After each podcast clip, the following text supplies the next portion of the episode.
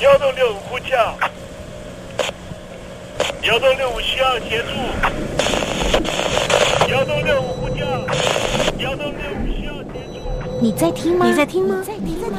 你在你在听吗？人生如航行，去与返，载满多少故事？你要睡上下铺吗？后面这个地方。如果吵得太累的话，三天都没有洗澡，真的很累，地上就躺着就睡了。我有看到我父母亲，我现在是要去看父母亲的状况。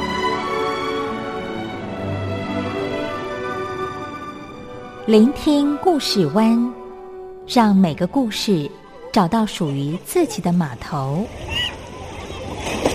我到了那儿以后，我们就往妈妈家去。我一到那边，就感觉我妈妈已经她能够活活下来都不容易，我知道。他没他没跟我讲，我也不敢问，好好苦。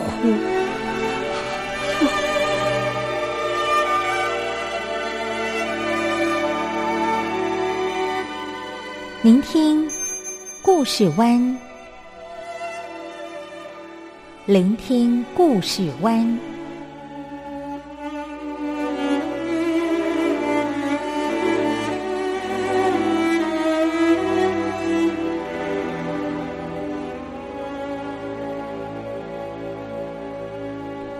故事总有一个停泊的港湾。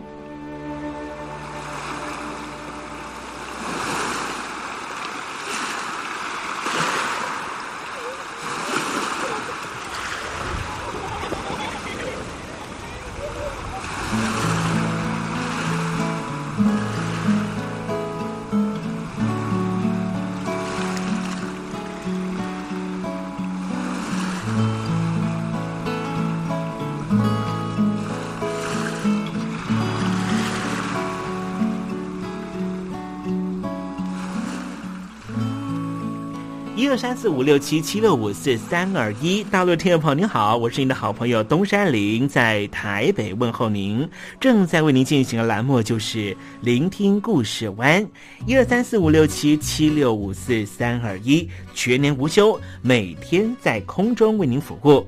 您在每天的凌晨三点十分，或是傍晚的六点十分，都可以在光华之声频道收听到这个栏目，聆听环宇趋势。不用太多解释，因为聪明的你心中自有诠释。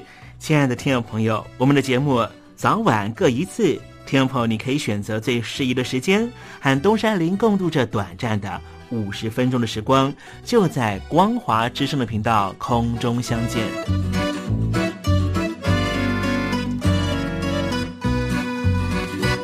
听众朋友，收听、聆听故事湾东山林的节目，到底能够听到什么样的内容呢？尤其啊，我们环宇全世界，焦点放到神州大陆啊，光是整个中国大陆呢，就有将近九千家不同的大大小小的电台了。我们的节目到底有什么不一样的地方呢？嗯，让东山林自吹自擂一下吧啊。宫中频道何其多，赵钱孙李挺能说。热点平地上直播，仔细听来差不多。直播室外领导多，你说他能怎么说？开场才说茶黑窝，碰上土狼不敢摸。主播低头翻翻稿，导播左右反复搓，想到孩子泪婆娑。好了好了，都别说，且听东山林怎么说。东山林不是红太狼，也不是那喜羊羊，亲亲海上一叶舟，才能自在自在说。客官呐、你拉把椅子随便坐，袒胸露背床上卧，怎么自在怎么做，就当这是自己家，自己家。睁大眼睛，show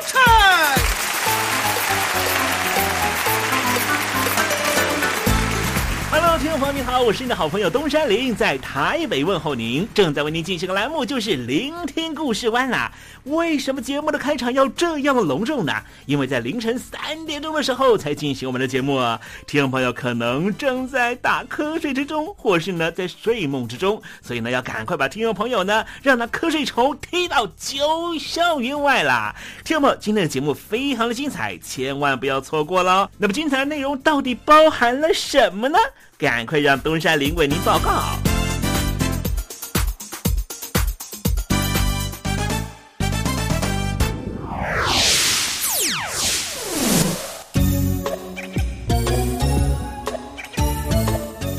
星期一，星期一，猴子穿新衣。前阵子呢，这个欧美国家呢，对于新疆的棉花和新疆的番茄呢，都认为说呢。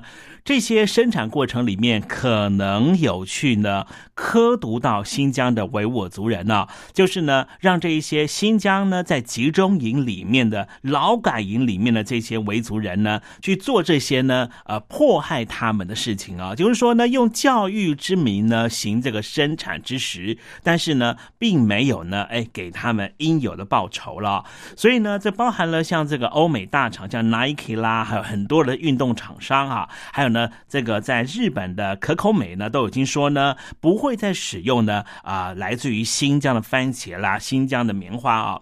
那么最近呢，有个最新的消息是说呢，美国方面认为说呢，这个呃新疆啊，这个北京当局呢，让这些维族人强迫的劳动去生产太阳能的光电板，哈，就其中的这个呃光伏了哈，所以呢，它可能成为下一个产业要灭绝的打击目标啊。这是呢，美国的。太阳能行业协会宣布说呢，要组建反迫害的劳动联盟哦，矛头呢就直接指向了中国大陆新疆的光伏产业啊。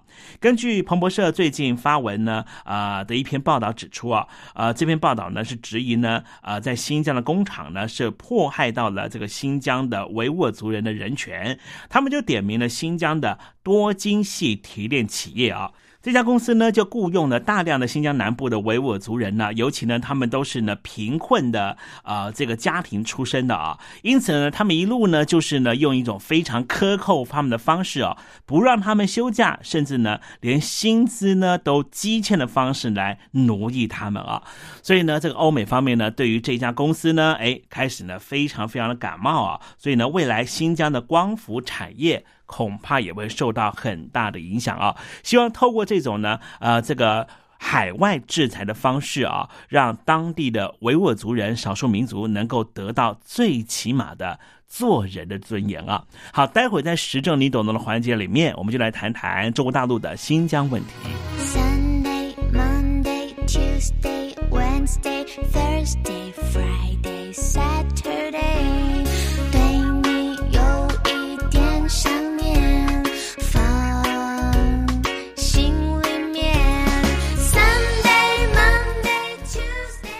众朋友，你们好，我是雨恒。深呼吸，你会发现 everything's fine。收听光华之声的节目，你也可以找到 happy day 的理由。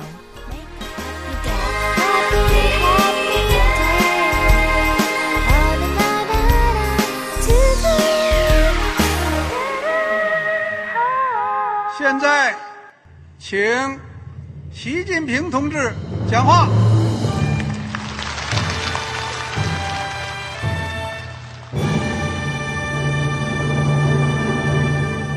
中国梦必须紧紧依靠人民来实现。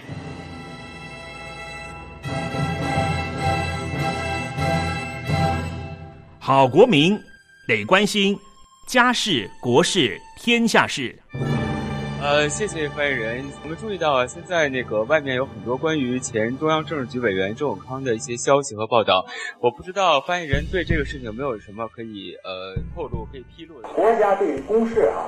不是什么东西都要公示的。我只能回答成这样了，你懂的。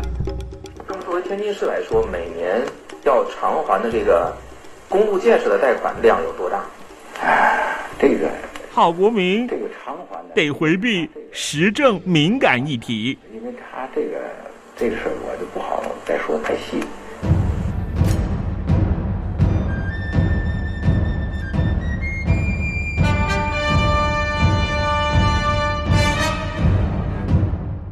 要坚持人民当家作主，坚持人民主体地位。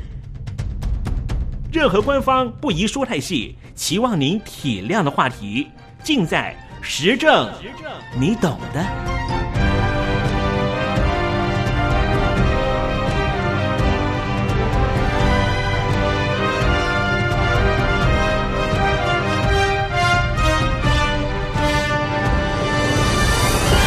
我只能回答这样了，你懂的。那些官方无法为您说太细的事情，就让东山林为您详细的说明白。天婆早上好，晚上好，正在为您进行的栏目就是聆听故事湾。此刻为您进行的环节就是时政，你懂的，一同关心焦点话题。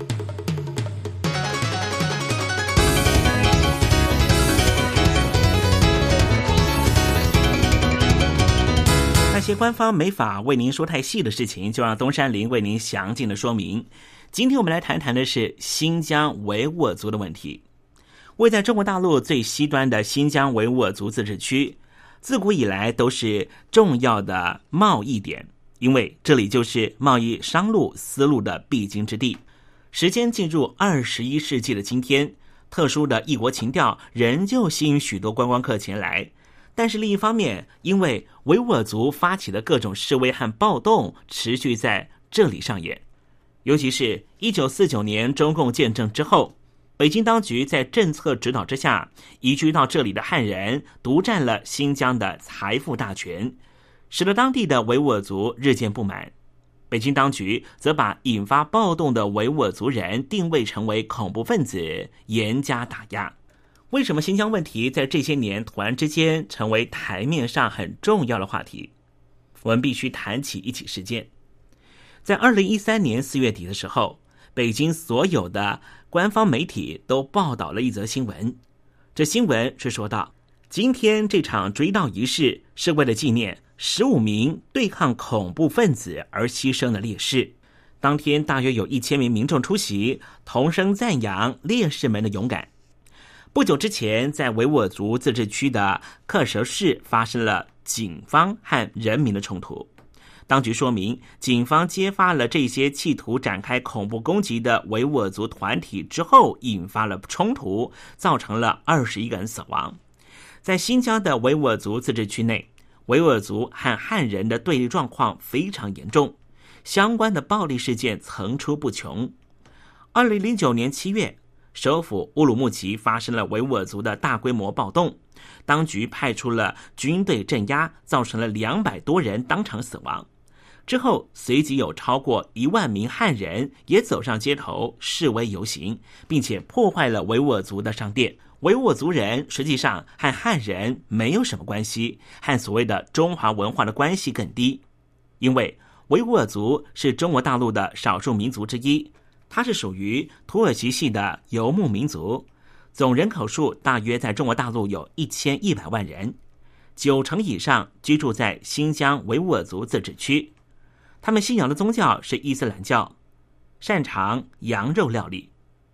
西元八世纪的时候，维吾尔族曾经在蒙古高原建立了王国，但是在西元十八世纪的时候，被当时的清朝攻占，纳入版图，设置了新疆省。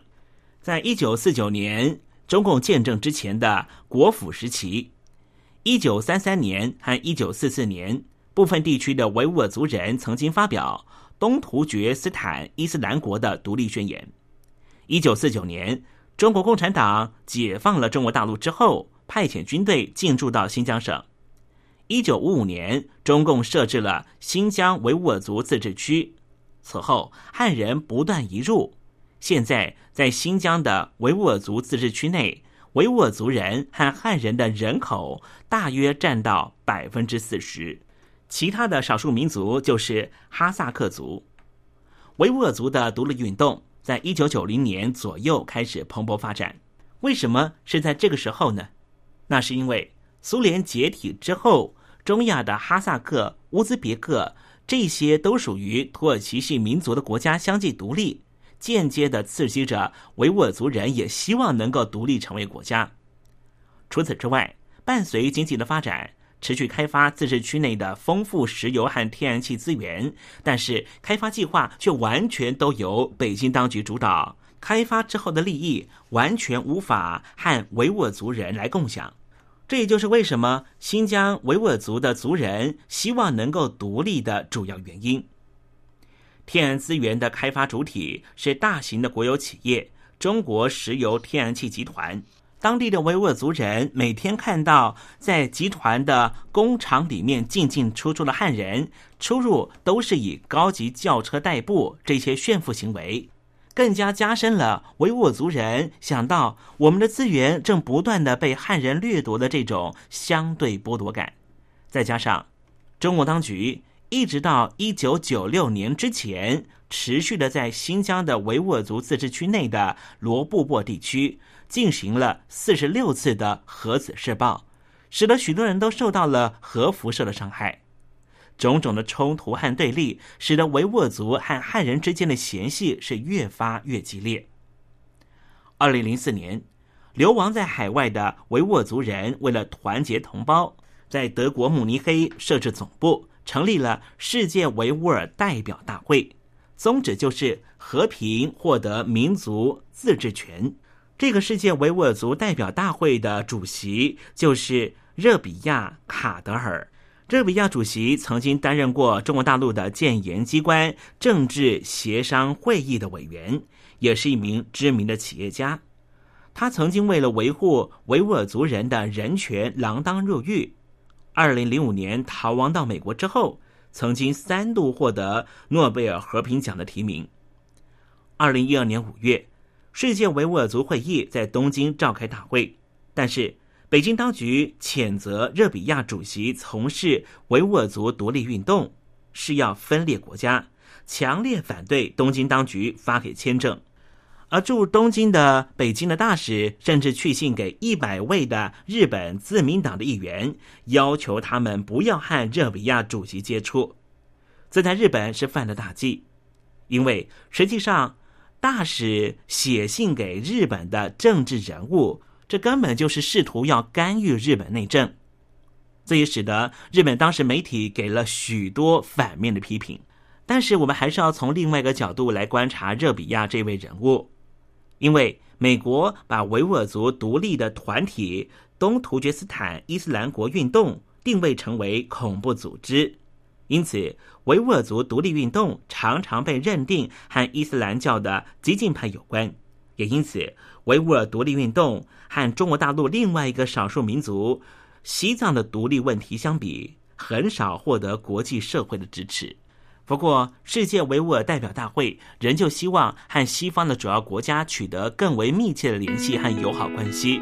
所以，最近在伊斯兰国的恐怖攻击的行动之中，我们都不断的看到世界维吾尔代表大会发表强烈谴责的声明。就是希望西方国家的领导人不要误以为世界维吾尔代表大会和伊斯兰国恐怖组织有什么密切的联系。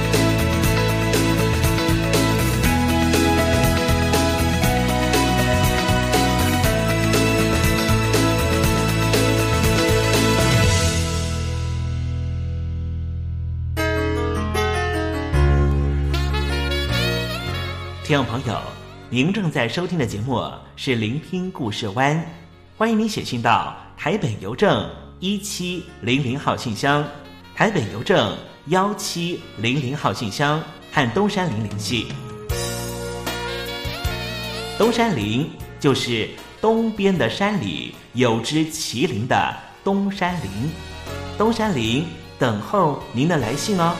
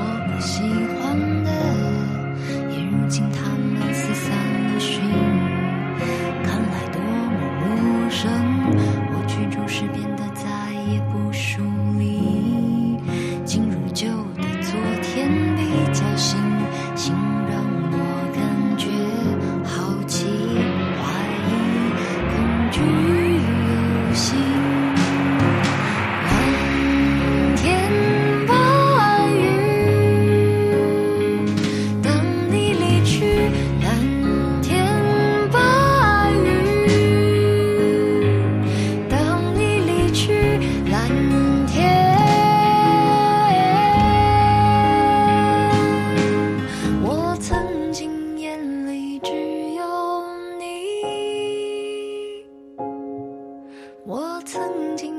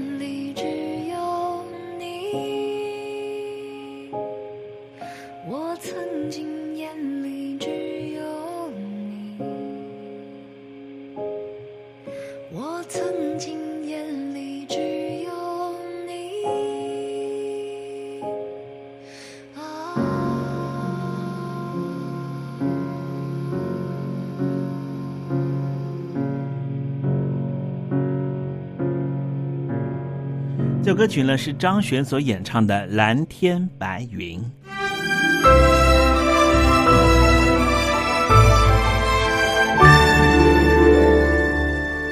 我在疫情下的生活。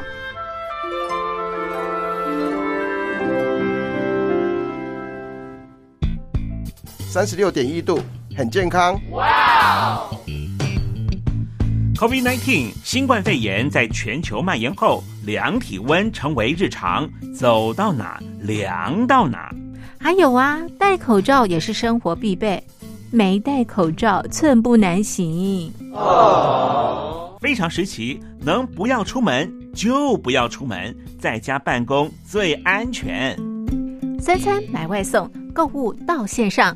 尽量避免跟人接触，非得出门也要与人保持距离，小心再小心。回家后一定要勤洗手。啊，反正心里怎么说呢，也有点紧张。病情现在这么严重，心里总有点恐慌的。回去以后赶快的就，就是洗仔细的点儿，哎，洗彻底的点儿。而现在没有健康码、核酸检测，在大陆哪儿都去不了。出国旅游更是想都别想。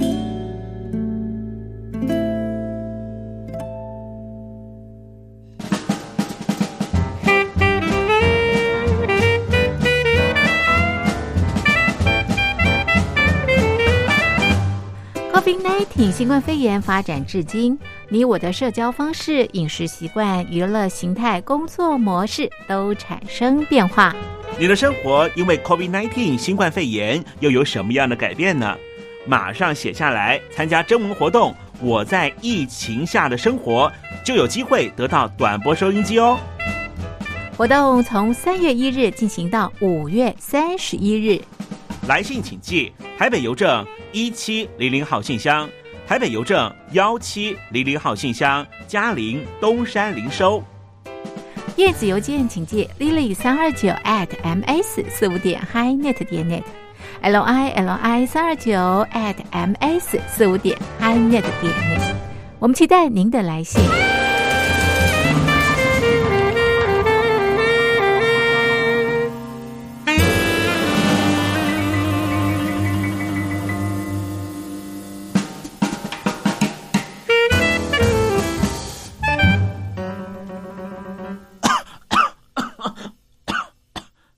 哎哎，别害怕，我我没有染病啊，我只是喉咙痒痒的。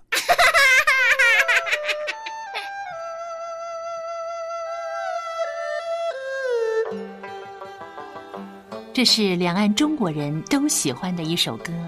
小城故事多，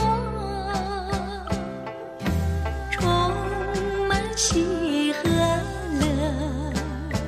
如果主持人播错了速度。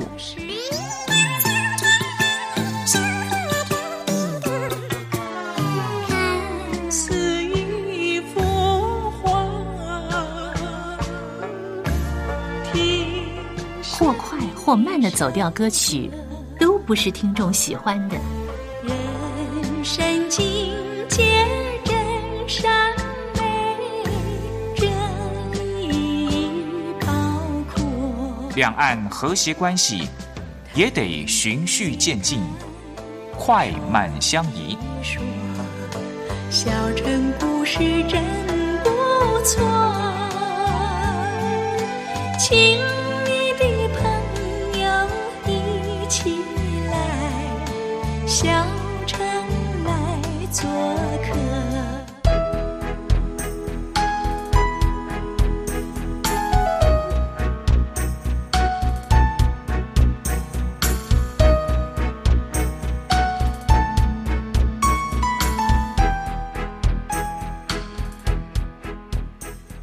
生活中少不了知性的真，生活中少不了理性的善。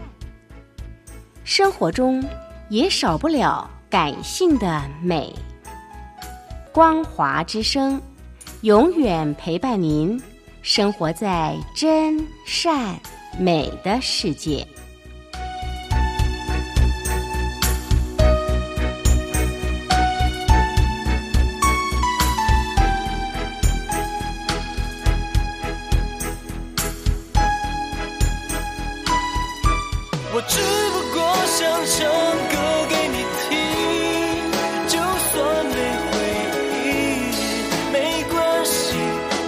唱完这最后一句。哦我的名字叫做。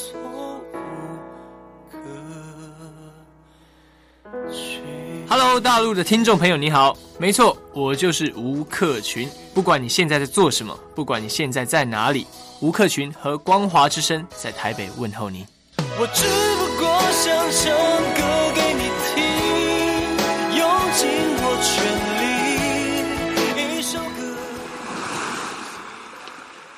这里是光华之声。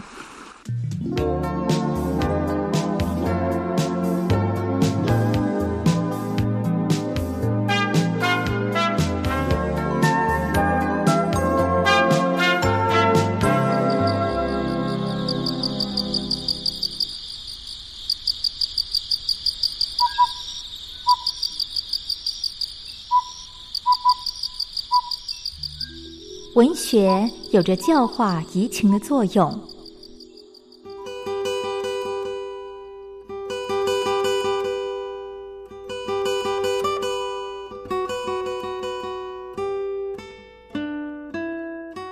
它开辟了你我的视野，转变我们的气质，陪伴我们度过生命中的每一段起伏跌宕。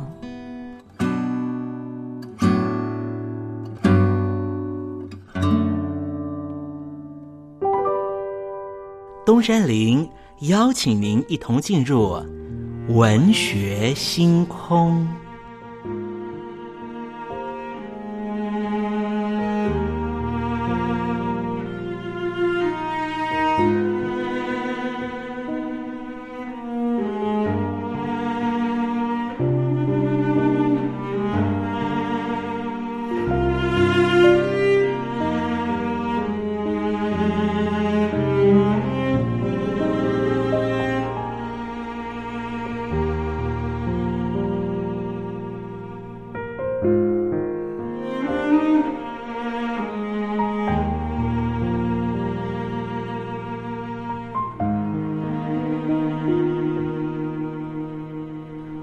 学星空，文学带给我们的不是抽象艰涩的僵化信条，而是活生生的生命经验。听众朋友您好，我是东山林，跟着我一起推开作家的人生画卷，试着找出属于我们自己的人生启示吧。今天为听众朋友介绍的文学巨著就是马奎斯的《百年孤寂》。马奎斯是哥伦比亚的作家，八岁以前住在外祖父家，受到非常大的影响。十八岁的时候进入波哥大国立大学法学系，之后休学，担任《观察家报》的记者，并且展开创作生涯。马奎斯之前在接受媒体访问的时候说，为了完成《百年孤寂》这本书，酝酿了整整十八年。一九八二年，马奎斯获得诺贝尔文学奖。马奎斯获得诺贝尔文学奖的时候，瑞典皇家学院给予他的评价是汇集了不可思议的奇迹和最纯粹的现实生活。《百年孤寂》这本书内容讲述的是布恩蒂亚一家人七代人的故事，充满神奇魔幻色彩，同时也引导出小镇马贡多哥伦比亚的缩影，一百多年来从新建、成长、茁壮到颓败的历程。哥伦比亚自从一八三零年到二十世纪初爆发了二十七次的内战，每发生一次内战就导致十几万人死亡，因此哥伦比亚就形成了一种恶性循环，也就是内战虽尽，独裁动荡，再发生内战这种恶性循环。在《百年孤寂》这本书中，这一些政治生态成为了马奎斯嘲讽批评的主要对象。而外国势力在这本书中出现的所谓的美国香蕉公司，这触角又彻底改变了马贡多镇的外貌和精神面貌。资本家、教会、各式各样的独裁统治，都在这本书中一一呈现。马奎斯是拉丁美洲魔幻写实主义的代表人物之一，这本书也是马奎斯的重要作品。什么叫做魔幻写实主义呢？在文学上面的分类指的是。变现实为幻想，而不失其真实指涉为原则的创作方式呈现的文学作品。换句话说，就是把超现实的意象和时空幻觉放在现实之中。魔幻写实主义既不是着重客观世界的写实派。也不是纯粹遁入主观世界的超现实作风，而是把两者融合为一，凝聚成泛神论的精神，在现实恶劣的泥沼之上。当然，魔幻写实主义既能够兴起拉丁美洲动荡纷乱的二十世纪，其终极目标并非只是止于提供奇炫的幻觉经验，而是充满神奇压抑的现实批判。除了马奎斯之外，还包含了墨西哥的鲁佛、福恩提斯、智利的多诺索、古巴的卡彭铁、瓜地马拉的阿斯图瑞亚斯，以及堪称二十世纪最伟大的诗人小说家之一的阿根廷的坡赫士。他们共同缔造出了拉丁美洲文学在世界文学史上最伟大的盛世，形成了众星云集的魔幻写实主义洪流。魔幻写实主义作品广泛的采撷地域性的神话和传说，交错出人鬼不分、时空颠倒、真实与梦幻交织的拉丁美洲文学风格。《百年孤寂》这本书在欧美世界十分风行，象征着资本主义国度对于第三世界文化产生了重新估价的欲望。而这本书也曾经在两岸引起震撼。在破除写实主义迷思上，不论是对于华文的作家或是读者来说，都具有非凡的时代意义。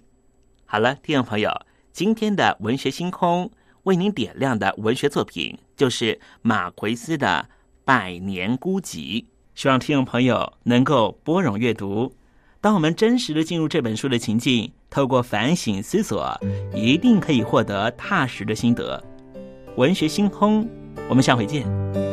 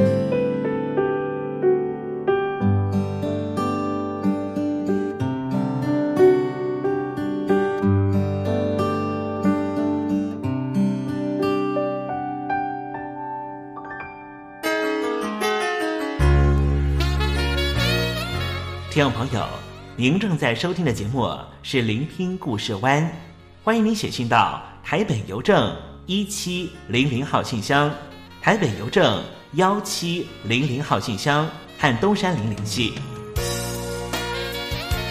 东山林就是东边的山里有只麒麟的东山林，东山林等候您的来信哦。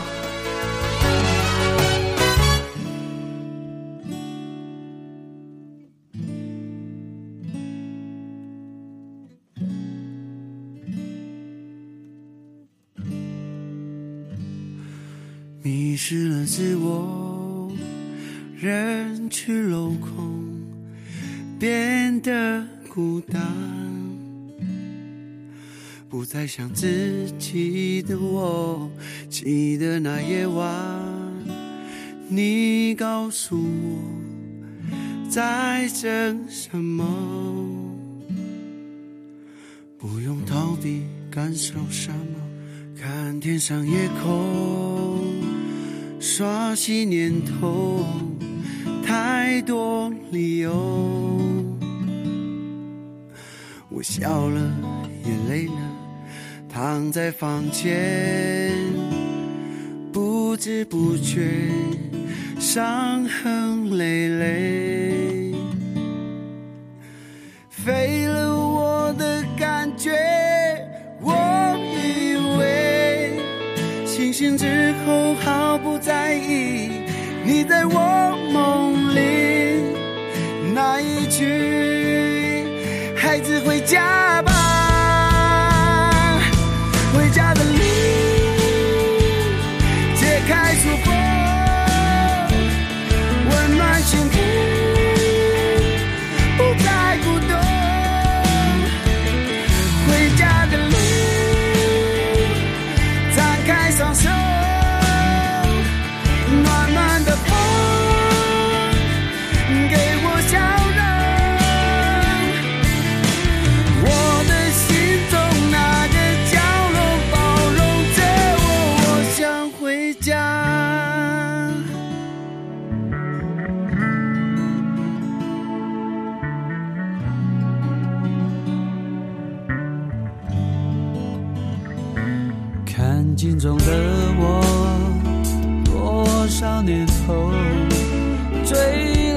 什么？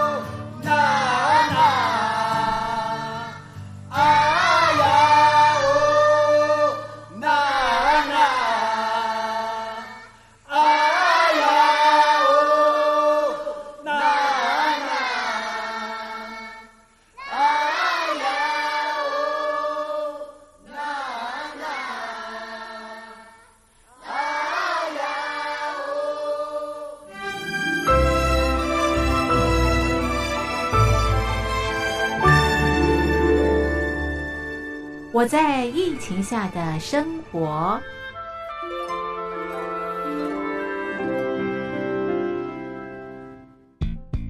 三十六点一度，很健康。哇！COVID-19 新冠肺炎在全球蔓延后，量体温成为日常，走到哪量到哪。还有啊，戴口罩也是生活必备，没戴口罩寸步难行。哦，非常时期，能不要出门就不要出门，在家办公最安全。三餐买外送，购物到线上。尽量避免跟人接触，非得出门也要与人保持距离，小心再小心。回家后一定要勤洗手。啊，反正心里怎么说呢，也有点紧张。病情现在这么严重，心里总有点恐慌的。回去以后赶快的就，就是洗仔细的点儿，哎，洗彻底的点儿。而现在没有健康码核酸检测，在大陆哪儿都去不了。出国旅游更是想都别想。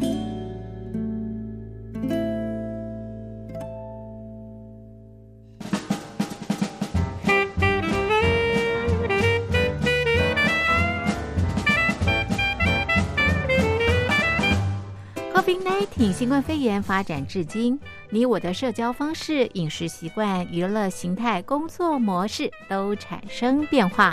你的生活因为 COVID-19 新冠肺炎又有什么样的改变呢？马上写下来，参加征文活动。我在疫情下的生活，就有机会得到短波收音机哦。活动从三月一日进行到五月三十一日。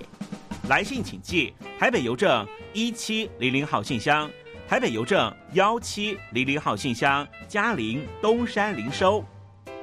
电子邮件请借 lily 三二九 at ms 四五点 hi.net 点 net，l i l i 三二九 at ms 四五点 hi.net 点 net，我们期待您的来信。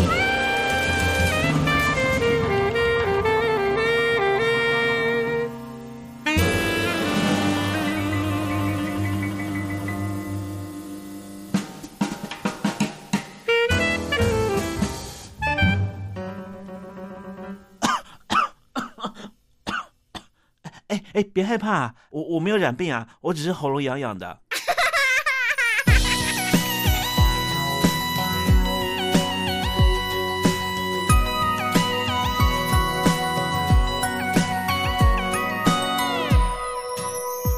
好了，看时间，我们的节目已经接近尾声了，非常感谢听众朋友收听今天的《聆听故事湾》，我是您的好朋友瑞玲了，在台北问候您，明天同一时间继续收听我们的节目了，拜拜。